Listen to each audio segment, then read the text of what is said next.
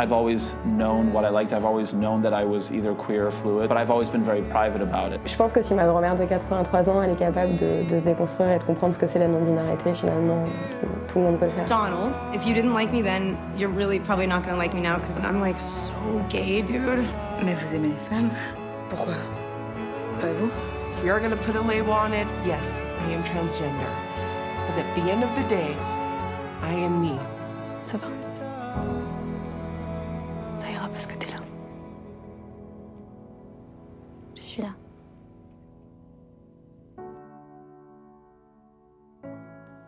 Bienvenue sur The Stories of Us, le podcast queer inclusif suisse qui retrace des parcours de vie de personnes LGBTIQA, dans l'apprivoisement et l'acceptation de leur identité.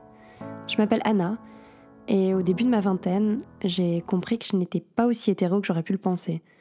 C'était le début d'un long chemin d'acceptation, de remise en question, de déconstruction qui s'est enclenché. Parfois difficile, des fois hilarant, souvent déstabilisant, mais toujours animé par cette force de me rendre compte que, que je n'étais pas seule. The Stories of Us est un podcast témoin finalement, celui de cette communauté criant haut et fort son existence et sa diversité. Pendant un an, j'ai été à la rencontre de ces personnes qui, dans leur générosité et leur courage, essaient de changer les choses, pour que nous sentions tous et toutes exister dans cette société qui est aussi la nôtre. Chaque épisode est un nouveau témoignage, réel, vécu, authentique. Ils, elles et elles vont vous raconter leurs histoires, notre histoire. Bonjour, euh, je me présente, euh, je m'appelle Léon. J'ai compris assez rapidement que j'étais différent en fait euh, des autres, des autres personnes dans mon, dans mon entourage, des autres, des autres amis que j'avais. j'avais majoritairement des amis filles, mais quelques, quelques bros, quelques potes mecs. J'ai tout de suite su que j'étais différent, mais j'ai pas compris que c'était seulement une question d'identité. Euh, D'abord, j'ai grandi dans un village qui est assez de droite. Euh, du coup, j'étais différent au niveau de mes idées, mes idéaux politiques, premièrement. J'avais déjà cette première différence qui a ensuite mené à un différent milieu, en fait. Parce que j'ai commencé à fréquenter des milieux que les personnes de mon milieu ne fréquentaient pas. Et en fait, euh, moi, j'ai fait énormément de basket, et donc, du coup, chez, chez les femmes à l'époque. Et il y avait cette théorie qui disait que dans les, les équipes de basket, il y a au moins trois lesbiennes. Et c'est la première fois que j'ai entendu ça. Et en fait, euh, je savais pas trop ce que c'était. J'avais 14 ans, donc j'ai un peu tout de compris que ça me faisait écho à l'époque. Euh, le basket, c'est un milieu qui est, qui est hyper accessible. Et du coup, il y avait des personnes de, tout, euh, de toute classe sociale, de toute orientation sexuelle. Et là, il y avait effectivement énormément de lesbiennes au basket. Et pour moi, ça a été la découverte d'être entouré de personnes euh, déjà beaucoup plus âgées que moi. Euh, là, j'ai été un peu pris sous l'aile euh, de, de la capitaine de l'équipe qui était lesbienne en fait. Et elle m'a un peu tout de suite cerné en sachant que j'étais pas hétéro. Et elle m'a vraiment mené dans mon coming out, mené dans ma, dans ma réalisation de moi-même en fait. Et ça a été extrêmement dur vu que j'ai eu un peu ce clash des milieux entre le basket et le milieu un peu euh, privilégié de classe euh, supérieure, euh, majoritairement blanc et hétéro. Et c'est là que j'ai réalisé, j'ai eu ma première amoureuse aussi au basket et tout ça. Je souris parce qu'on est toujours hyper, hyper proches aujourd'hui. elle s'appelle Rosalie. Et c'était trop drôle parce que du coup, tout le monde faisait cette blague Ah, il y a au moins trois lesbiennes par équipe de basket. Et au début, on disait Ah, c'est toi, non, c'est toi. Puis on rigolait. Puis elle et moi, on était super proches, vraiment. C'était ma meilleure amie. On était vraiment super proches. Et euh, les deux, on savait très bien qu'il y avait un peu plus que ça, mais à l'époque, on n'avait pas les mots. Puis moi, j'étais en couple avec un mec à cette époque-là. Et euh, du coup, il y a une, une fille de l'équipe de basket qui disait Ah, mais Rosalie euh, et Léon, c'est vous, ça se voit et tout, c'est vous. Puis nous, on était là Non, pas du tout, pas du tout. Et le soir même où on nous a dit ça, Rosalie elle envoie un message et elle me fait Elle me fait Oui, écoute, je, crois que, je crois que Théa avait raison. je crois que je t'aime plus que, que juste un ami. Et j'étais là, oh mon dieu, j'attendais ce moment depuis vraiment longtemps. Et quand j'ai, quand j'ai, c'est elle qui a fait le premier pas du coup. Quand j'ai reçu ce message, j'ai tout de suite répondu, genre oui, moi aussi, euh, sans, sans hésiter une seconde. Et euh, le lendemain, on s'est donné rendez-vous euh, au M1 au Flon à Lausanne. Et je l'attendais et j'étais tellement stressé de la revoir parce que c'était, la première fois qu'on verbalisait ça et tout. Et je savais pas comment je devais me comporter avec elle. surtout dans les vestiaires, le basket, machin, tout le temps ensemble, dans la même équipe. C'était, évidemment, il que personne ne le sache parce que c'était bah voilà, il vraiment que personne ne le sache, ses parents, mes parents, le coach, les autres équipières et tout ça. Donc c'était très secret comme ça. Puis on s'est revus et puis euh, on s'est embrassés. C'était incroyable. en plus, on a fait un public sans problème alors qu'on avait genre 14 ans. Je pense que les gens étaient là. What? Mais c'était, voilà, on s'est embrassés, on est restés ensemble 6 mois. C'était très. Euh, chaotique comme relation, parce que moi j'ai tout de suite su que bah, c'était ma voix en fait, euh, le milieu LGBT, donc j'ai foncé la tête la première, j'ai fait mon coming out, j'ai dit à tout le monde, j'ai vraiment euh, pris ça comme ma, ma, bataille personnelle, alors que elle, euh, en fait, n'est pas lesbienne. et elle était juste tombée amoureuse de moi en fait, et quand je lui ai fait mon coming out trans, elle a dit que ça lui faisait totalement sens en fait, que elle avait toujours été amoureuse de garçons en fait, et puis que ça tombait sous le sens que j'en étais un. Et du coup, elle était beaucoup, avait beaucoup plus mis les pieds au mur du style euh, je veux pas qu'on soit vu en public, je veux pas qu'on. Enfin, quand on est en public, il faut être secret, je veux pas le dire à mes parents. Et du coup, moi, ça me faisait énormément souffrir parce que moi, j'étais prêt à foncer. Et du coup, ben, ça a explosé au bout d'un moment, puis on s'est quitté, on s'est plus, s'est plus vu pendant quelques années, et puis maintenant, on est de nouveau super proches. Mais ça a été une relation qui était hum, très euh, intense en sentiment parce qu'il y avait un décalage entre nous, et puis. Et puis voilà, c'était aussi euh, un choix à l'époque, peut-être j'étais pas conscient, mais c'était un choix politique de ma part de, de rendre ma vie personnelle euh, quelque chose de politique, alors qu'elle pas. Et ça, je pense que c'est un choix personnel à chaque personne de le faire, mais moi, ça a été ma bataille depuis que j'ai 14 ans. Quoi. Et en fait, quand j'ai réalisé que je collais pas à ce milieu, ça a été un énorme clash euh, d'annoncer à mes amis, à ma famille que j'étais pas hétéro. Et pour... Enfin, ça paraissait. Maintenant, quand je regarde, ça paraît tellement minime comparé à mon ma, transition. Mais à l'époque, j'étais le premier. Enfin, personne n'avait vraiment fait son coming out, enfin, que je sache. Il n'y avait aucune représentation. Euh, j'étais dans une classe aussi de, de VSB, comme on appelle ça. C'est donc les, les, personnes qui vont au gymnase. Et c'était hyper tabou, on n'avait pas d'éducation sexuelle qui, qui parlait de ça. Et du coup, quand j'ai fait ce coming out, ça a été le clash, ça a été la, déception des parents, euh, les amis qui m'ont délaissé, ça a été. Euh, j'ai dû, en fait, je me suis retrouvé un nouveau cercle de lesbiennes, c'était beaucoup mieux. Mais j'ai dû, j'ai perdu beaucoup d'amis en faisant ça. Maintenant, je les ai retrouvées, hein, parce qu'elles avancent aussi avec la société. Euh, mais euh, quand même, j'ai eu mes, amis filles m'ont beaucoup soutenu. Ça a été plutôt les mecs avec qui c'était difficile. Euh, à part un, avec qui je suis resté la pote lesbienne super drôle. mais sinon, le reste, c'était un peu la réflexion c'est du gâchis. on perd. ça, on me le dit encore maintenant après ma transition, mais c'est du gâchis comme si j'étais un morceau de viande qui pouvait plus conquérir parce que j'étais plus attiré par eux alors que je les ai jamais été forcément. Donc voilà, donc le premier coming out a été vraiment difficile, euh, aussi avec mes parents. Euh, ça a été. Euh, enfin, ils s'attendaient pas du tout à avoir un enfant LGBT. Ils, ils avaient aucune, aucune connaissance sur le sujet, donc ça a été très très difficile pour eux d'accepter que leur enfant soit pas hétéro. Mais bon, j'avais 14 ans, quoi. Donc c'était le discours du style tu gâches ta vie. c'était le plus gros drame pour eux. Et ça a pris quelques années pour que les deux se conscientisent en fait au fait d'avoir un enfant qui soit pas hétéro aussi genre. Bon, maintenant genre, mais voilà. Et euh, aujourd'hui, ils sont super derrière moi, donc euh, voilà, ça j'ai rien à redire là-dessus. En fait, du coup, après ce coming out lesbien, j'étais bien, j'étais avec, avec mon ex. Après, j'avais un comportement assez. Euh, enfin, je sentais qu'il y avait quelque chose qui manquait, j'avais besoin de me prouver constamment une masculinité. Bon, encore aujourd'hui, hein, mais, mais j'avais besoin en fait de quand je me représentais moi-même dans, dans, mes rêves ou dans ma tête, c'était toujours en tant que garçon. Et au début, je me suis dit, je disais ça aux gens, je disais, ah, mais je me vois toujours comme un garçon. Puis pour moi, ça voulait dire, ah, bah, je suis lesbienne. J'avais pas encore la, case d'après qui était, ah, en fait, je suis un mec, en fait. C'était juste que on m'avait jamais parlé de personne trans, donc comment est-ce que je pouvais savoir en même temps? Et euh, du coup, je me représentais un mec, j'étais toujours euh, le prince qui sauvait la princesse. Bon, c'est hyper genré et horrible, mais c'était comme ça qu'on nous apprenait ce que c'était un homme. Euh, du coup, j'avais aussi euh, besoin d'être avec plein de femmes, donc j'avais plein de relations avec plein de femmes, parce que pour moi, c'était ça être un homme, c'était pouvoir euh, coucher à droite à gauche, être en don juan, parce que c'est ça, un homme qu'on nous représente. quelque chose que je regrette beaucoup aujourd'hui, enfin pas que je regrette, mais je regrette que la représentation d'un homme soit ça. Mais bon, pour moi, ça voulait toujours dire que j'étais une femme, j'avais pas réfléchi à la transidentité. Et en fait, tout a commencé le jour où j'ai rencontré une femme qui euh, a été ma copine pendant euh, deux ans, qui n'est pas celle que j'ai actuellement, mais qui est euh, une femme qui habite en Californie, en fait, à San Francisco. Et on s'est rencontrés quand j'étais en voyage, et en fait, on est tombé super amoureux. Et elle m'a littéralement dit la première fois qu'on a couché ensemble, elle m'a dit Non, mais Léon, si tu veux être un garçon, juste sois un garçon. J'étais quoi? Comment tu peux dire ça si simplement? Euh, parce qu'en fait, elle vient de Californie, du coup, euh, là-bas, c'est hyper normalisé. Il y a énormément de personnes trans dans son entourage. Euh, elle, est, elle est universitaire, universitaire, et du coup, dans les milieux universitaires, universitaires aux États-Unis, il y avait le, la question de genre et le militantisme LGBTQI euh, queer est super euh, présent en fait dans les milieux euh, estudiantins. Du coup, pour elle, c'était une évidence, c'était simple. Et moi, j'étais là, mais. Enfin, on on m'avait jamais dit ça de ma vie. Enfin, j'étais, hyper choqué que, qu'en fait, ce soit si simple et que ça existe. Et j'étais là, bon, ok. Alors, on commençait un peu à en discuter et tout. Puis, voilà, les, les, mois passent euh, jusqu'à que j'aille la voir euh, à San Francisco. Et là, elle me dit, non, mais Léon, euh, coupe-toi les cheveux, viens, on va voir un docteur, il y a des options, viens, je te fais rencontrer tel et tel.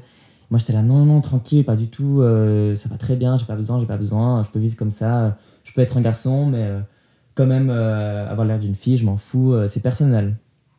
Et puis, t'es là, d'accord, pas de souci et tout, mais c'était. Enfin, je, je faisais un peu, pas un déni, mais. je- Enfin, oui, clairement un déni, mais je pensais que je pouvais vivre comme ça et que ça allait pas me poser de problème, en fait. Et que j'étais très heureux comme j'étais, puis que, en fait, tout, tout, tout, ce- tout cet énervement que j'avais en moi, c'était parce que le monde était injuste, et puis que, voilà, ça allait pas partir si je faisais une transition. Les années passent, j'arrive en première d'uni à Genève, et euh, ben, je suis plus avec elle, bon voilà.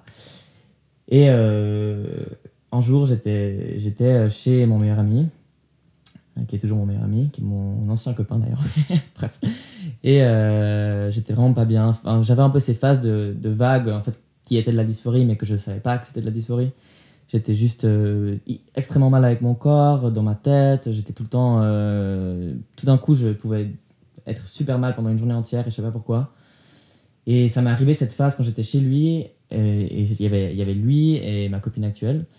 Et euh, ils me disent Mais attends, mais Léon, qu'est-ce qui se passe là? Tu peux nous parler et tout? J'étais là Non, mais ça va et tout. Puis ils m'ont un peu sorti les verres du nez. Et puis là, je l'ai verbalisé la première fois. vraiment en disant bah, Je crois que je suis trans. Et puis je crois que je suis un garçon. Et puis les deux, euh, la réaction a été tellement parfaite. Enfin, ils ont rigolé, ils ont dit Ah bah trop bien, on va trouver un prénom. Et on a commencé à boire du vin, fumer des clopes et trouver mon, prénom Léon en fait. euh, ça c'était il y a trois ans maintenant. Et, euh, ou deux ans et demi, enfin bref. Et on trouve le prénom Léon. Moi je dis que c'est moi qui l'ai trouvé. Elle, elle dit que c'est elle qui l'a trouvé. Enfin bref. Et du coup, on a trouvé ce prénom et pour moi, c'était le départ en fait, d'avoir ce prénom, d'avoir une possibilité de m'identifier à un prénom masculin avec des pronoms masculins. Mais ça m'a pris un peu de temps avant de l'utiliser. Au début, je, disais, ah ben ouais, euh, j'ai cet alter ego, euh, voilà, c'est une partie de moi, mais c'est pas vraiment moi, donc euh, je vais pas forcément l'utiliser. Jusqu'au jour où, à l'université, j'étais- engagé dans les milieux syndicaux. Et dans ces milieux-là, tu commences par te présenter en disant prénom, pronom. Et, et là, on m'a demandé c'est quoi ton prénom. Pour la première fois de ma vie, on m'a demandé c'est quoi ton prénom. Et là, j'étais là, je peux pas mentir. Donc j'ai directement dit bah, c'est Léon, il. Et c'était la première fois que je verbalisais avec des gens autour, euh, autres que mes amis, avec des inconnus en fait. Et depuis ce moment-là, euh, j'ai décidé de faire ma transition sociale. Euh, tout ça, au début, je pensais que j'allais juste faire une transition sociale, donc c'est-à-dire juste dire que c'était il et m'appeler Léon dans certains milieux, et puis que le reste, j'avais besoin de le faire parce que ça m'attendait pas. Et pendant un moment, j'ai mené un peu une double vie, si on veut, où à Genève, dans les milieux militants, j'étais Léon il, puis à Lausanne, j'étais perçu encore comme meuf. Et c'était horrible parce qu'en fait, euh, dès que j'étais à Lausanne, du coup, je n'allais jamais à Lausanne parce que c'était déjà hyper difficile pour moi d'aller dans des milieux où on me disait elle, alors que j'étais habitué à il. Et en même temps, de, de, voir des gens euh, à qui je savais que j'avais envie de dire, mais que j'avais très très peur de leur réaction, bah, c'était invivable pour moi. Du coup, je restais à, je restais à Genève. Puis dès que j'allais à Lausanne, c'était angoisse sur angoisse. C'était euh, je viens juste pour deux heures parce que je dois absolument faire un truc, mais sinon je, je viens pas. Et euh, c'est entre-deux qui est, Je pense que pas mal de personnes trans vivent à un moment de leur vie.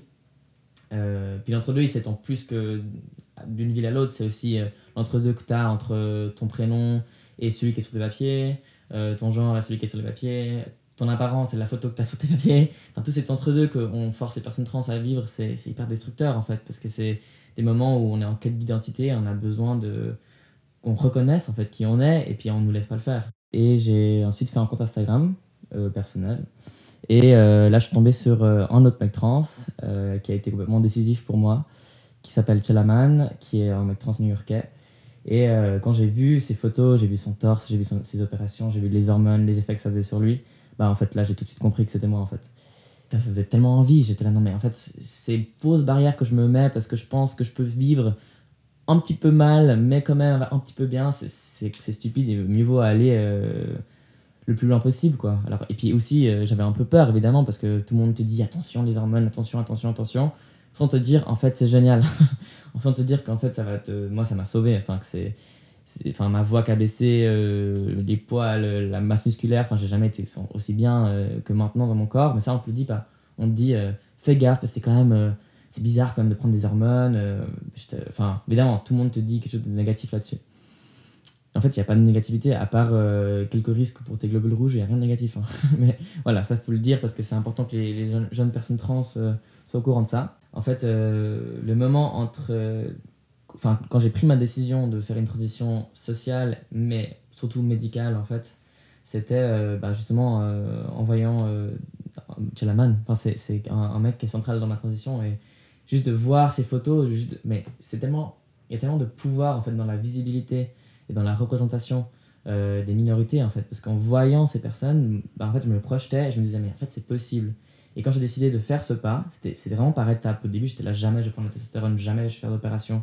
Et quand j'ai décidé de le faire, c'était comme euh, des dominos qui se pètent la gueule, quoi. Je voulais tout faire. Et en fait, quand j'ai réalisé que je voulais prendre des hormones, bah, évidemment, je devais le dire à mes parents. Parce que je peux pas prendre des hormones, changer, et ils allaient bien s'en rendre compte au bout moment, quoi. Et euh, du coup, je me suis dit, bon, bah, avant de prendre des hormones, il faut que je le dise à mes parents. Parce que j'avais déjà ma psy qui m'avait déjà donné le certificat d'histoire de genre qui est nécessaire pour avoir accès aux hormones. Et du coup, j'attendais que le feu vert de mes parents pour pouvoir euh, avoir mon premier rendez-vous chez l'endocrinologue et tout ça. Et j'avais désespérément envie de cette testostérone. Et du coup, ben, le coming out des parents euh, est arrivé. Je pense que c'était le, le plus dur pour moi parce que j'avais extrêmement peur suite à la réaction qu'ils avaient eue euh, à mon premier coming out lesbien qui était, qui était très difficile et rude. Mais je les avais travaillé au corps ces années, je, les avais éduqués sur les questions LGBT, j'avais vraiment poussé ça dans leur vie et puis ils ont été super, les deux. Enfin, ils ont... Au début, c'était difficile, mais avec le temps, ils ont... autant ma mère que mon père se sont renseignés en fait, sur les questions euh, LGBT. Et je les avais déjà travaillé sur les questions trans. dès que j'ai réalisé que j'étais trans, je leur, parlais, je leur en parlais souvent. Je leur avais offert un livre sur les personnes trans à Noël. Enfin, j'étais vraiment pas du tout discret. J'essayais vraiment de mettre dans leur vie en fait euh, cette question-là. À tel point qu'une fois, ils m'ont demandé euh, à un repas, mais Léon, toi, tu t'identifies comme femme Et j'étais là, oui, oui. Alors que déjà, non. Mais je voulais préparer le terrain, quoi. Et je pense que c'est pas mal de faire ça parce que du coup, ça venait pas de nulle part. Et euh, d'ailleurs, quand je leur ai annoncé, ils ont dit, ah bah, on s'en doutait quand même un peu, quoi. Et euh, du coup, je leur ai écrit une lettre parce que j'avais envie de me protéger, en fait, de cette première réaction que ont les parents souvent euh, quand on a une telle, une, telle, une telle annonciation qui peut être très perturbatrice et déstabilisatrice pour eux, quoi. Et du coup, j'ai écrit cette lettre où j'expliquais, mais ma lettre, elle était très douce et aimante en fait où je leur disais que, que j'étais un garçon et que j'avais besoin de leur soutien et que je les aimais plus que tout et puis que je savais que eux ils m'aimaient énormément et que j'avais jamais douté de leur amour toute ma vie parce que mes parents sont des personnes euh, extrêmement aimantes ça m'aime trop de parler de ça mais euh, et du coup ils m'ont enfin dans ma lettre c'était très clair je, leur ai dit je sais que vous m'aimez euh, vous avez jamais failli dans votre amour euh, et je sais que vous allez m'aimer en tant que garçon, mais j'ai besoin de vous. Euh, je peux pas faire cette transition sans vous. Je l'aurais quand même faite sans eux, mais je voulais leur montrer qu'ils étaient importants pour moi et que qu'ils avaient leur rôle à jouer et qu'ils ont leur rôle à jouer dans ma transition. Et je pense que j'ai la chance d'avoir des parents qui jouent un rôle énorme dans ma transition. Et je leur ai dit que, bah voilà, que je voulais le faire avec eux et que je voulais, j'avais besoin de qu'ils m'accompagnent. Et voilà, je leur ai donné cette lettre. Enfin, j'ai donné à ma sœur cette lettre à qui j'avais déjà fait mon coming out bien avant parce que ma sœur, euh, on est super proches et puis elle, voilà, elle est au taquet sur ces questions. Et c'est elle qui a pris, euh, qui a fait le, un des meilleurs rôles d'allié que j'ai jamais eu dans ma vie, c'est être le, en fait, le, le tampon entre moi et mes parents, quoi. Et elle a donné cette lettre, elle a été là pour la première réaction, elle a été là pour expliquer les bases, et elle a été là comme pour m'écrire toutes les deux secondes ce qui se passait, de quand est-ce qu'ils allaient lire la lettre, quand ils l'avaient lue. Enfin, c'était extrêmement confortable de l'avoir pour moi en fait dans, dans, dans ce moment-là. Moi j'étais à Genève avec euh, mes amis les plus proches, donc il y avait ma copine, euh, Salomon, celui qui a aussi trouvé le prénom, euh, deux, trois autres personnes aussi très importantes pour moi et on était les, tout ensemble comme ça et on attendait la réponse en fait de ma soeur qui me disait comment ça s'est passé. Et je reçois rien pendant deux heures, sur stress, je pense que j'ai jamais autant transpiré de ma vie, je pleurais, c'était horrible, c'était hyper stressant comme moment, mais j'étais content d'être protégé et entouré de personnes qui m'aiment. Et euh, là, j'ai reçu euh, sur WhatsApp euh, un fichier PDF de ma mère. Et j'ouvre le fichier PDF et c'est une lettre de ma mère qui me dit Bonjour mon fils, direct.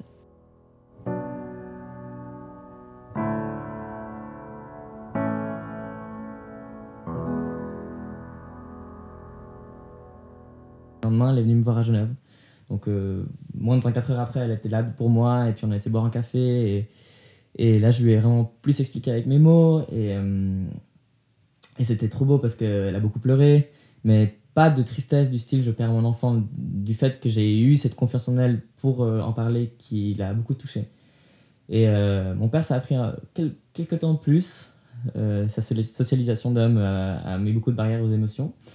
Euh, mais maintenant, euh, enfin, mon père, c'était plus graduellement. C'était moins, euh, on se rencontre et on met au, on met au point nos identités ou quoi. C'était chaque fois que je le voyais, il, faisait un pas en avant. C'était, j'oserais pas t'appeler, je t'appellerai toujours par ton morinon. c'est moi qui l'ai choisi ton morinon, je veux garder ce morinon.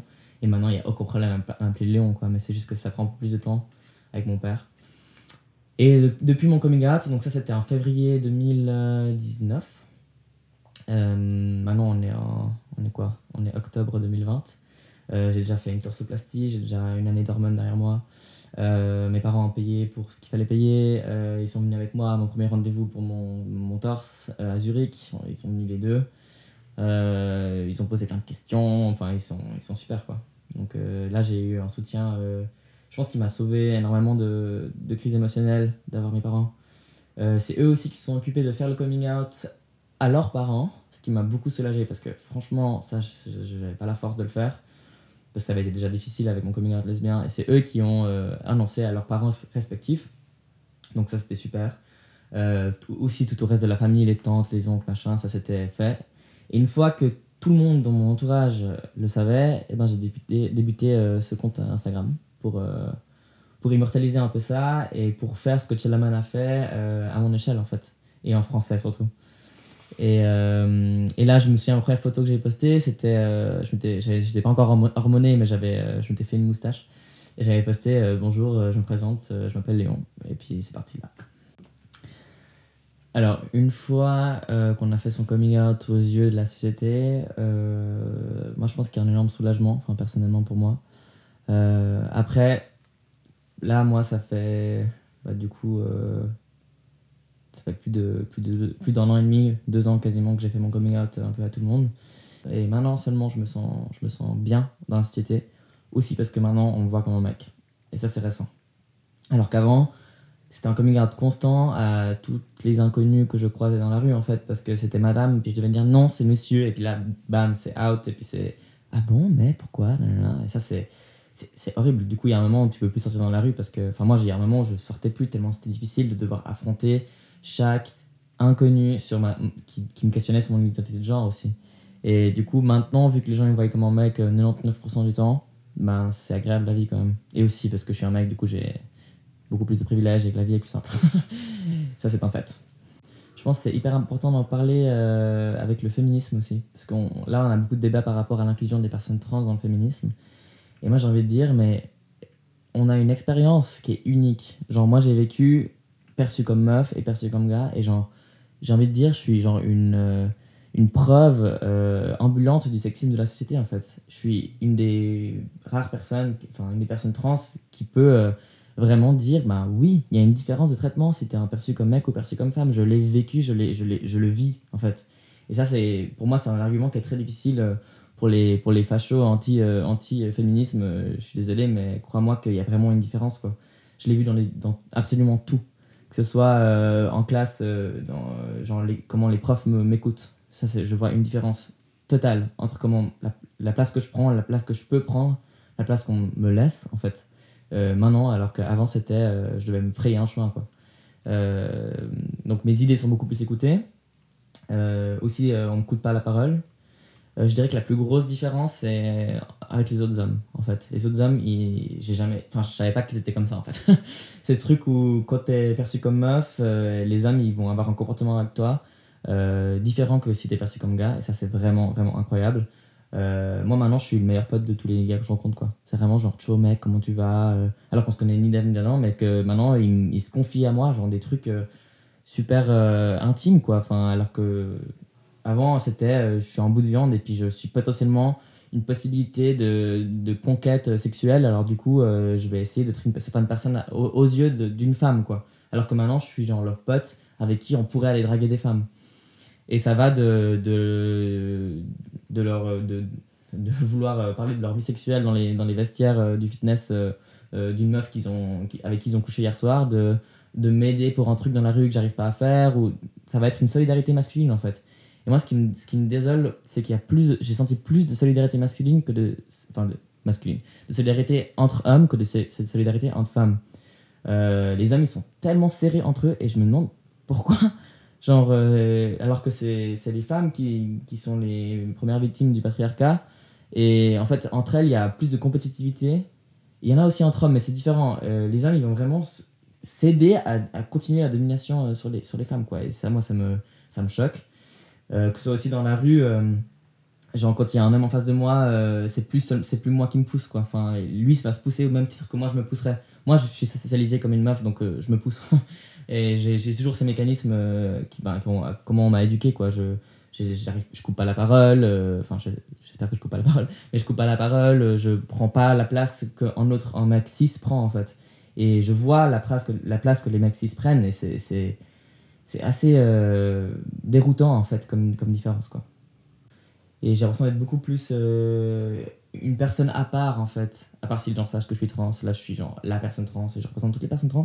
Mais s'ils savent pas que je suis trans, je suis vraiment un mec avec euh, sa vie, euh, enfin ses idées. je suis légitime, j'existe, en fait.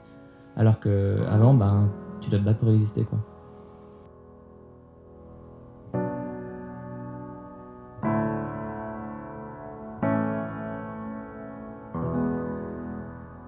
En Suisse, transitionner médicalement et administrativement, c'est extrêmement difficile. Il faut savoir que l'OMS elle a retiré euh, la transidentité des maladies mentales en 2019. Euh, la classification mondiale des maladies euh, contient toujours la transidentité comme, comme maladie mentale. ils ont fait une révision, mais elle, rentre en, en, vigueur en 2022. Donc pour l'instant, on est toujours en 2020, donc c'est toujours considéré comme une maladie mentale. Euh, ça se sent en Suisse. Donc, ce qui se passe, c'est que si tu veux faire, par exemple, une transition médicale, c'est-à-dire prendre des hormones ou faire des, opérations, tu n'es pas obligé de le faire. Hein. Il y a plein de personnes trans qui font pas ces, mesures-là et c'est pas obligatoire pour être trans, mais bon, moi j'ai décidé de le faire. Euh, en fait, tu dois te munir d'un papier qui, s'appelle euh, certificat de de genre. Et ce papier, il peut être donné uniquement par une psychiatre. Et en fait, cette psychiatre, euh, elle doit faire une analyse de ta vie et décider si tu es trans ou pas.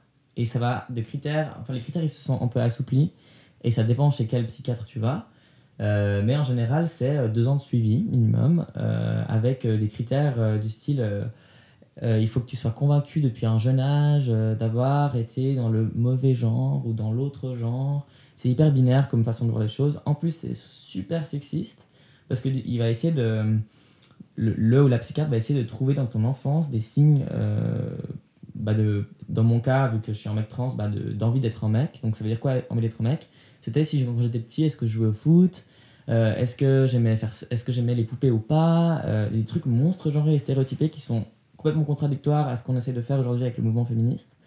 donc on va dire que si j'aimais le foot, ça veut dire que c'est bon, je suis bien trans, je peux avoir ce certificat. Je schématise un peu et c'est plus vraiment comme ça, mais ça a longtemps été comme ça. Bon, après, si tu choisis bien ta psychiatre, euh, dans les réseaux, en fait, parce qu'évidemment, il y a des réseaux qui se sont créés, euh, des réseaux euh, de connaissances où entre personnes trans, on se passe les noms des, des psys qui sont pas trans-friendly, en fait, juste pas transphobes, et qui te donnent le certificat si tu veux ce certificat. Et tu peux le faire aujourd'hui. mais ce certificat est quand même super médicalisant et pathologisant, en fait. Tu es malade, tu as besoin de traitement. Et en gros, si tu n'as pas de certificat, tu, tu peux rien faire en Suisse pour l'instant. Sauf si tu es hyper riche et tu peux tout payer toi. Parce qu'en fait, ce certificat, il permet le remboursement par l'assurance. Mais il faut savoir que les hormones, c'est super cher et que l'opération du torse, ça coûte 1000 balles. Donc, euh, à part si tu es super riche, c'est impossible. Donc, tu dois avoir ce papier. Une fois que tu as ce papier-là, tu peux faire une demande de changement de prénom et, de, et ou de genre à l'état civil, si tu veux le faire. Et ça, ça dépend des cantons, évidemment, c'est continental en Suisse, mais c'est une longue procédure où tu dois. Euh, bon, ils ont facilité maintenant, mais moi, quand je l'ai fait, tu devais euh, mettre des justifications qui prouvaient que tu utilisais ce prénom. Donc, c'est-à-dire, moi j'ai mis euh, mon certificat dysphorie de genre, je dois prouver que j'ai aussi pris de la testostérone. En fait, la règle, c'est que tu dois prouver que tu vas faire des changements physiques qui sont irréversibles. donc, la testostérone. tu, dois, tu, mettre des preuves d'utilisation de ce prénom. Donc, moi j'ai mis mon compte Facebook, voilà, en email avec l'utilisation de prénom Léon, et tu dois payer 300 balles. Et ensuite, l'état civil évalue ta demande et le change. Et puis moi, en coton de veau, ça a pris quasiment six mois. donc c'était monstre douloureux parce que j'étais, c'était il n'y a pas assez longtemps que ça, j'étais déjà bien hormoné. Du coup, ben, je ne peux plus montrer ma carte d'identité. Donc pendant, pendant plus de 8 mois, j'avais pas de carte d'identité. Euh, donc c'était super handicapant parce que je pouvais pas euh, acheter de l'alcool par exemple, j'ai une gueule d'enfant. je pouvais pas euh, voyager sans, me, sans avoir peur. Enfin, c'était très, très difficile comme situation. Aussi, des, trucs, des trucs simples pour les personnes cisgenres sont hyper difficiles pour les personnes trans. Par exemple, montrer son, son abonnement de train. Quoi. À chaque fois que je montrais mon abonnement de train, la personne me disait Mais c'est pas vous. Et là, tu dois faire ton coming out à n'importe quel inconnu, en fait. Tu lui dis, bah oui, c'est moi, en fait, je suis trans. Euh, et, après, ça te vaut des commentaires hyper désagréables, du style, ah oui, maintenant j'entends la voix, je comprends. Des choses comme ça, on m'a dit ça une fois, j'étais là, ok. Enfin, des choses qui sont de la vie quotidienne, qui sont super lourdes pour les personnes trans qui n'ont pas des papiers correspondants. Euh, donc voilà, c'est la partie administrative au niveau de, du changement de prénom et de genre officiel. Ensuite, euh, la testostérone, euh, pour avoir cette testostérone, il faut justement un certificat dysphorie de genre qui est à la base de toute euh, mesure.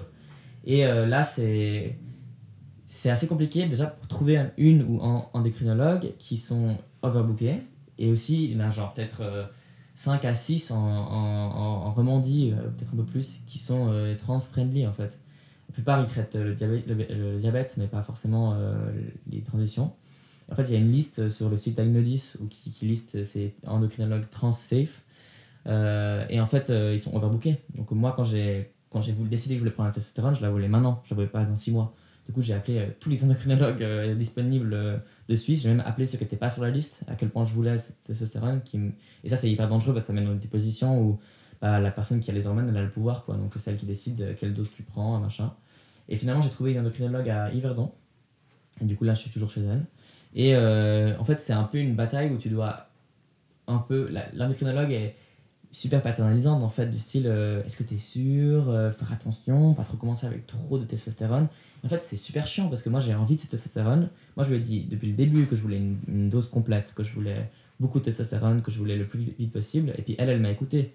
Et moi j'ai 23 ans, j'arrive un peu à m'affirmer, voilà. Mais si tu es plus jeune et que tu veux ça, c'est difficile de, t'affirmer devant une, médecin en fait, qui a le pouvoir, qui a le papier, qui a euh, le pouvoir de décision sur ta vie en fait.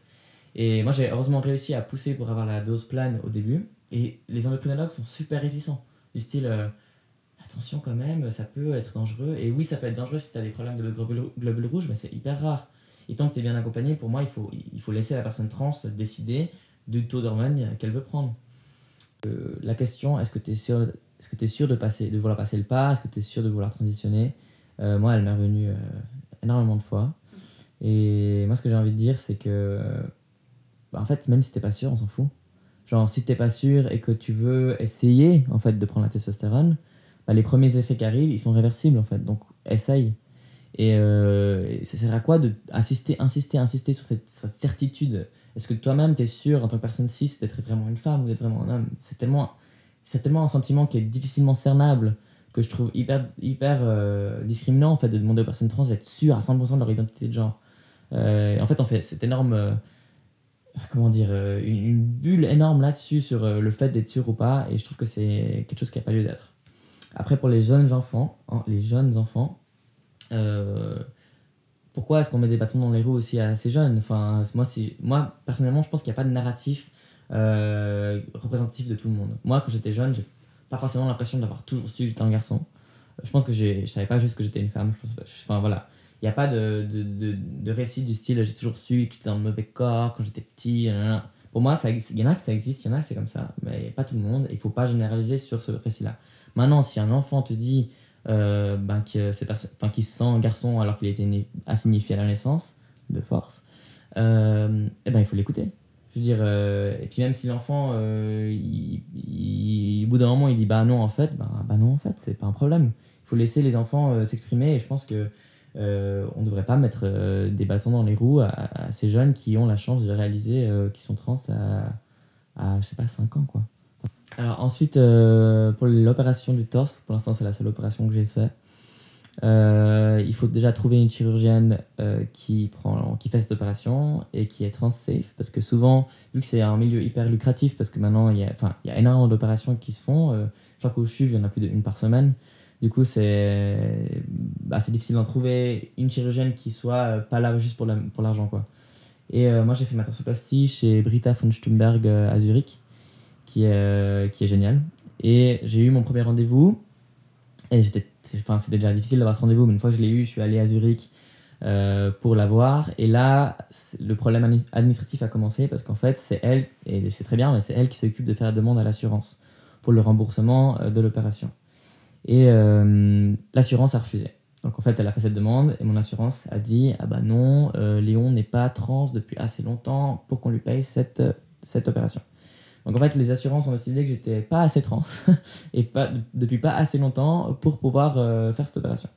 Le pouvoir qu'ils ont sur ma vie est complètement euh, démesuré, donc j'ai dû attendre 6 mois de plus euh, et changer d'assurance pour que mon assurance accepte de me rembourser.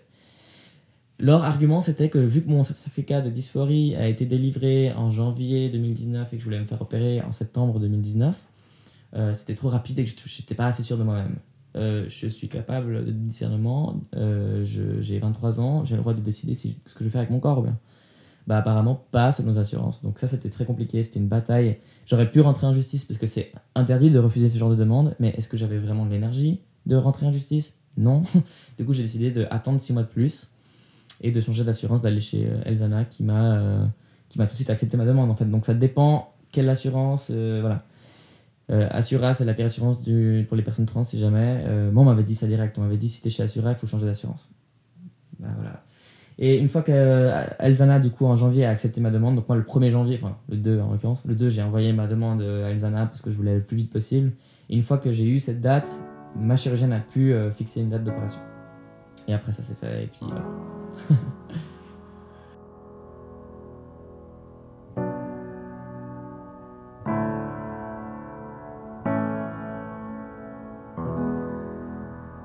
En couple euh, avec la même femme euh, d'avant ma transition. Et euh, en fait, pour moi, ça a été, elle a été exemplaire pendant ma transition et elle a été plus un moteur qu'un obstacle en fait. Et c'est elle aussi qui m'a vraiment énormément poussé à, bah, c'est elle qui m'a montré sur la main en fait, celle qui m'a envoyé ça sur Insta. C'est elle qui m'a, qui m'a dit que c'était possible, qui m'a poussé vraiment, elle m'a poussé à transitionner. Et elle m'a vraiment dit, mais fais-le, fais-le, tu verras, fais-le, fais-le, c'est possible. Elle m'envoyait tout le temps des photos de torsoplastie, tout le temps, tout le temps. En fait, elle, elle m'a elle elle m'a sauvé, en fait, complètement. Et ça a été, franchement, ça a été difficile. Je, mentirais si je disais que c'était, simple, que tout était facile. Ça a été extrêmement difficile pour notre couple. C'était une grosse épreuve. Parce qu'en fait, il faut imaginer que pendant un an et demi, euh, ma vie a été extrêmement bordélique. Ça a été, ça a été beaucoup déséquilibré dans le couple. En fait, j'étais pas bien 90% du temps. Ça a été tout le temps dans la transphobie, tout le temps dans les, dans les rendez-vous médicaux, machin. Ça a été, euh, pour notre couple, ça a été dur parce qu'en fait, elle, elle avait le rôle d'allié. Et comme elle est extrêmement euh, politisée et conscientisée, elle sait très bien qu'elle a un, rôle d'allié à jouer. En même temps, du coup, dans une relation amoureuse, ben, ça crée un déséquilibre pendant, pendant longtemps, genre, moi j'avais de la peine, c'était pour moi c'était le plus dur, c'était le déséquilibre que ça créait dans mes relations amicales ou amoureuses. En fait, on parlait que de moi, on parlait que de mes problèmes, parce qu'en fait j'étais en plein dedans, j'avais la tête dedans, euh, et, et, pour moi ma vie se résumait à ça pendant, pendant longtemps. Et du coup, ça s'est hyper bien passé, mais ça a été très difficile euh, à gérer. Et euh, là, enfin, on commence vraiment à sortir de, cette période où ben, les premiers hormones, les premiers changements Enfin, faut s'imaginer que tout le matin, je me réveillais et j'étais là. Qu'est-ce qui a changé? Parce qu'en fait, ton corps, il change tellement rapidement. Et, et, puis elle aussi, elle est tellement chaude. Elle remarque tout le temps les choses qui changent. Elle me souligne euh, ma barbe, me souligne des trucs. Et, voilà, après, c'est aussi une épreuve euh, sexuellement. Parce que bah, pour moi, le sexe, ça a toujours été extrêmement compliqué. Euh, je comprenais pas pourquoi jusqu'à que j'ai compris que j'étais trans. Ça a été. Euh, enfin toutes mes relations sexuelles pré-transition étaient, étaient désagréables et puis j'ai jamais vraiment Enfin, j'ai jamais eu d'orgasme avant de transitionner. Euh, enfin, bref. Et du coup, au lit aussi, on a dû réapprendre euh, à coucher ensemble. Et on a dû réapprendre. J'ai dû aussi, moi, réapprendre mon corps. Euh, parce qu'il change avec la testostérone. et elle aussi, en fait, a dû apprendre à toucher un corps qui est complètement inconnaissable du public, en fait. Déjà, on nous apprend pas à toucher des vulves. Alors, imaginez des diclites ou des, ouais, des organes qui sont pas cis en fait, euh, personne ne lui a rien appris, donc euh, communication. Mais c'était très dur parce qu'en fait, il fallait être extrêmement ouvert sur les sentiments, euh, euh, enfin, sur, sur le sexe, quoi. Et ça, c'est. Bon, moi, j'ai toujours été très ouvert à parler de, de sexe et elle aussi, heureusement. C'est comme ça, c'est pour ça que ça fonctionne aussi. Mais c'est pas facile de tout le temps devoir tout redéfinir. Et euh, une fois que j'étais plus à l'aise avec mon corps, euh, bah oui, euh, ça va beaucoup mieux maintenant, quoi. J'ai longtemps pensé que je voulais pas de passing. J'ai longtemps- critiqué la notion du passing, c'est-à-dire avoir l'air 6. Donc en gros, pour moi, avoir un bon passing, ce serait avoir l'air d'un mec 6. Enfin, d'un mec tout court, sans qu'on se questionne si j'avais été femme ou quoi. J'ai longtemps dit que je voulais pas ça, que je trouvais très problématique de viser ça et tout ça. Et en fait, je me rends compte que j'en ai extrêmement envie et que j'en ai extrêmement besoin surtout. Parce qu'en fait, euh, là, ça fait un an et demi que je suis sous testostérone. Ça fait environ, je dirais, six mois que les gens se trompent plus dans la rue, à part quelques exceptions. Et maintenant, les exceptions, elles font encore plus mal qu'au début. Parce qu'au début, je, euh, voilà, j'avais l'habitude. Et maintenant, en fait, je suis vraiment sûr de moi. Euh, tout le monde me dit monsieur. Et quand ça arrive qu'on me dise madame, c'est la, la fin pour moi. C'est, extrêmement dur à encaisser. Enfin, c'est pas que c'est difficile à encaisser, c'est que j'arrive pas à l'encaisser. Ça m'est arrivé là beaucoup de fois ces derniers jours, je sais pas pourquoi. Il y a des fois, il y a des vagues comme ça de gens qui décident euh, qu'ils vont me faire chier. et euh, ça m'est arrivé qu'on me dise euh, que je sois avec ma copine et qu'on me dise euh, les deux jeunes filles en parlant de ma copine et moi. Et, et je comprends pas. Parce que, genre, vraiment, je comprends. J'ai l'impression que j'ai un, j'ai un phénotype mec. Et je, je, je- vraiment, je comprends pas. Et je me pose mille questions. Et en fait, toute mon identité est remise en question par une personne qui me, qui me dit madame. Tout, euh, mon identité complète tombe euh, en ruine parce qu'une personne s'est trompée. Alors qu'avant, bah, ça me faisait méga mal. Hein, mais c'était, j'étais là, je suis en processus, ça prend du temps. Et maintenant, je suis là, non, ça suffit. C'est bon pour moi. J'ai passé la barre. euh, tout le monde devrait me voir comme homme. Et quand ça arrive, qu'on me, me demande si je suis un garçon ou une fille, et qu'on me dise madame, bah, mon monde il s'écroule en fait. Et, j'arrive pas du tout à vivre avec ça. Et c'est pour ça que maintenant j'ai changé mon avis sur le passing. Euh, j'ai besoin d'un passing. Euh, je prie pour avoir ma barbe qui pousse plus vite que ce qu'elle pousse. Euh, parce qu'en fait, ce besoin que les gens ont de te mettre dans une case homme ou femme, il est, il est meurtrier en fait pour les personnes trans. Et moi, il me, il me tue à petit feu en fait. Et si encore on me dit, si aujourd'hui on me dit madame encore, ma, ma journée, ma semaine et mon mois est niqué quoi. J'arrive plus à, rien faire. Je m'enferme dans ma chambre et je suis en crise de dysphorie ex- ex- extrême. Et euh, voilà. Après, il y a- je vis pas mal, pas mal d'agressions aussi qui me, qui bah là j'en ai vécu une euh, il y a quelques temps. Euh, je me suis fait agresser et cracher dessus dans la gare de Lausanne et ça, ça m'a détruit aussi quoi. Pendant, ça fait là, ça fait quoi? Ça fait plus d'un mois. Je suis toujours en train de m'en remettre. Euh, je suis constamment en train de, questionner ma masculinité. Et en fait, depuis cette, euh, depuis cette, euh, cette agression de, crachat là, j'ai, je suis entré dans une crise de ma masculinité complète. J'arrive plus à jouer avec la féminité comme j'arrivais avant. J'arrive plus à vraiment être perçu comme mec gay. Alors qu'avant, je jouais là-dessus. J'aimais bien être perçu comme mec gay. Je cherchais à être perçu comme euh, mec gay dans la rue. Et maintenant, je, je, ne peux pas. Genre, ça m'a complètement fait entrer dans une norme de mec, en fait. Depuis cette agression-là, je cherche la normalité. Alors qu'avant, je la fuyais à grands pas. Avant, je refusais de m'identifier comme hétéro. Je refusais de, de, de, de faire euh, abstraction de mon identité, queer ou même de pas mentionner que j'étais trans. Et depuis cette agression-là, je me suis ren- renfermé sur la, sur la nécessité d'être un mec normal, en gros guillemets. Et ça, ça, ça me désole parce que j'étais beaucoup plus heureux et, et, queer et bien dans mon corps quand j'étais euh, à l'aise avec cette féminité, cette, euh, cette identité de genre un peu euh, euh, pas dans la norme. Et en fait, maintenant, je suis à la recherche que. Enfin, maintenant, j'ai même envie que les gens ne sachent pas que je suis trans, alors qu'avant, c'était le premier truc que je voulais dire. Et ça, c'est, je pense que c'est dangereux. Enfin, c'est triste que ça arrive euh, encore aujourd'hui. Et je pense que ça va arriver toute ma vie parce que je suis public sur Instagram. Et ça, c'est, c'est un choix que je pensais pas qu'elle allait autant m'impacter. Je regrette pas, mais je peux plus revenir en arrière. Donc maintenant, c'est, voilà, j'ai passé les 12 000 abonnés. C'est, si je vais dans des milieux LGBT, on me reconnaît. Et c'est cool parce que souvent c'est chou. Souvent, c'est le, le 99% du temps, c'est, hyper agréable. C'est des gens trop choux qui viennent me- m'exprimer leur soutien et tout ça.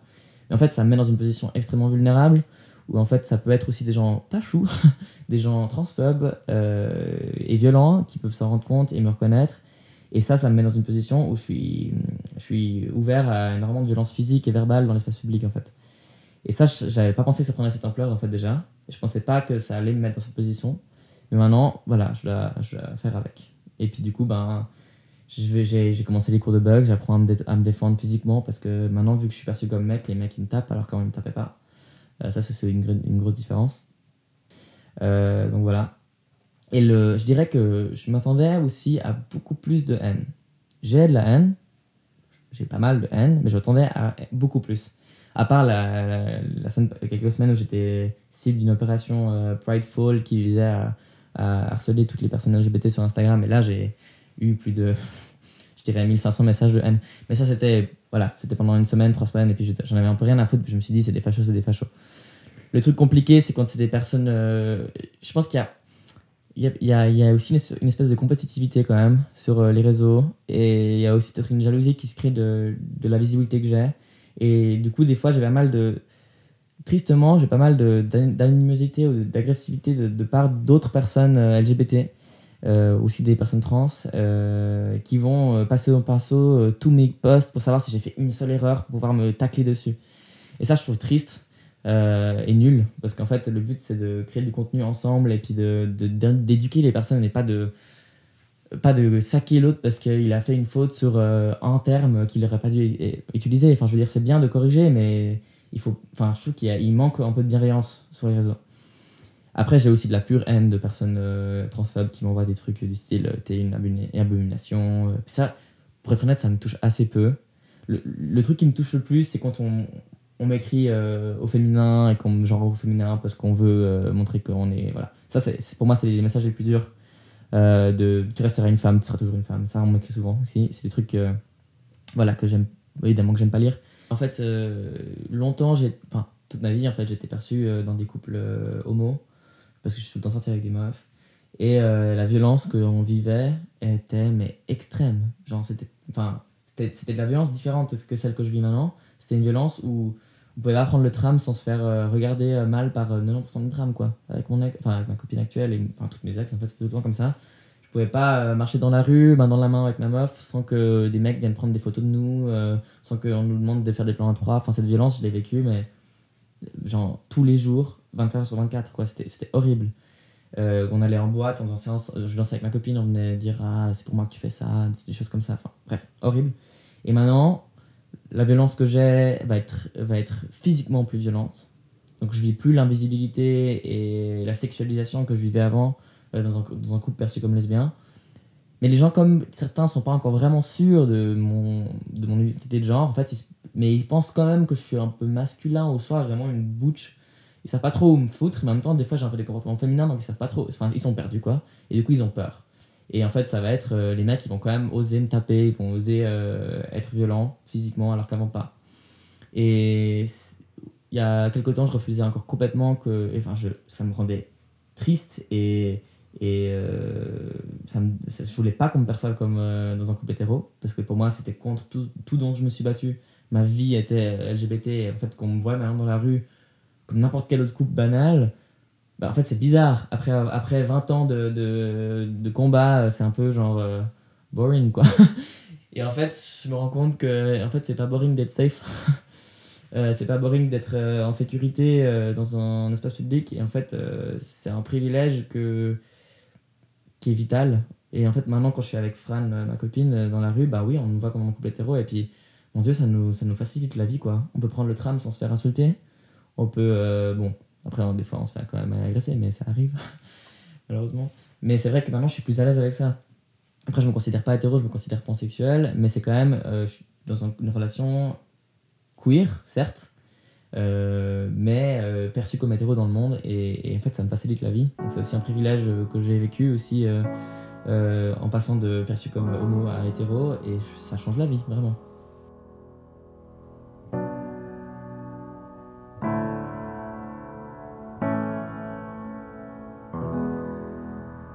Genève, la Suisse en général, euh, est pas très, comment dire, avancée dans ce, dans ce côté-là de l'inclusivité. Quoi. Ça, c'est un petit euh, mot pour l'Université de Genève, si vous écoutez. Ça a été l'endroit le plus difficile pour moi, pour transitionner à l'Université de Genève. Ils ont été, mais tellement horribles. Ça a été impossible de changer de prénom. Euh, ça a été le parcours, du le combattant, en fait, pour utiliser un prénom d'usage, alors que c'est légalement euh, admis que dans toutes les, instances éducatives, tu as le droit d'utiliser un prénom d'usage. En fait, moi, j'avais pas encore changé mon prénom officiel et je, je devais avoir Léon sur mes papiers. Parce qu'en fait, quand tu es en classe et que tout- tous les débuts du cours, ils font un appel et qu'ils disent ton morinon devant tout le monde, alors que j'ai cette gueule-là, c'est horrible. Enfin, et moi, je, pouvais, je pouvais, ça m'a impacté énormément mes études. Aller en cours, c'était impossible au bout d'un moment. Et de devoir aller au début de chaque semestre vers chaque prof lui dire écoutez, je suis un étudiant transgenre, du coup, faut pas dire ce mot, il faut dire ce mot. Puis les profs, ils comprennent rien. J'ai eu des réponses de, de, de profs, euh, de vieux profs de 60 ans qui comprenaient vraiment, qui comprenaient pas ce que je leur disais. Et du coup, ils disaient les deux prénoms. C'était encore pire. Non, c'était horrible. Enfin, du coup, ça a été, ça a du coup, j'harcelais le service de l'égalité, j'harcelais les, les services des admissions à l'université de Genève pour leur dire je veux un nom d'usage, je veux un nom d'usage, je veux un nom d'usage. Ils disaient oui, ça va bientôt être possible. Et en fait, j'ai dû attendre mon changement officiel. Et maintenant, c'est possible depuis genre ce, ce septembre 2020. Ils ont fait une possibilité pour utiliser un nom d'usage. Mais moi, j'ai, j'ai fini mon bachelor. Il me reste 6 mois. Donc pendant 3 ans, c'était, l'angoisse totale. Ça a été, le, ça a été mes, une source de, dysphorie et de, et de, de problèmes en fait énormes dans ma vie. Et j'en veux extrêmement beaucoup à l'Université de Genève pour ça. Pour moi, avoir des, des amis ou une communauté qui, qui vit plus ou moins les mêmes choses que toi, c'est extrêmement important. Moi, je veux dire, euh, d'avoir des amis trans, ça m'a trop fait du bien. Quoi. Enfin, de, juste de pouvoir être entre personnes trans, juste entre personnes trans, et genre déconner sur les personnes cis, genre c'est trop agréable. De pouvoir euh, genre euh, aussi rigoler de tout ce qui nous arrive, parce qu'en fait, c'est tellement, on peut le parcours du combattant des fois. Moi, j'ai un pote, euh, un pote trans avec qui on discute, et on, on, tourne vraiment la dérision des trucs qu'on vit, quoi. On est un peu là, genre, mais c'est quand même incroyable qu'on vit tout ça, et puis on rigole, on boit des bières, et ça fait du bien, quoi. Alors, mon conseil pour toutes les personnes trans qui sont en difficulté, c'est de toujours mettre en premier lieu sa transition. Il n'y a absolument rien qui est plus important que, que son bien-être et de sa transition médicale ou administrative ou juste sociale. Euh, parce qu'en fait, c'est vital. Donc, si tu es en couple avec une personne qui veut pas que tu transitionnes ou si tes parents veulent pas que tu transitionnes, il faut dégager quoi. Il faut changer d'en- de- d'entourage, il faut quitter ton, ton partenaire, ton ta partenaire. Il faut te mettre toi en avant en premier et trouver des cercles euh, de personnes trans, de personnes concernées par ce que tu vis et t'entourer de ces personnes-là.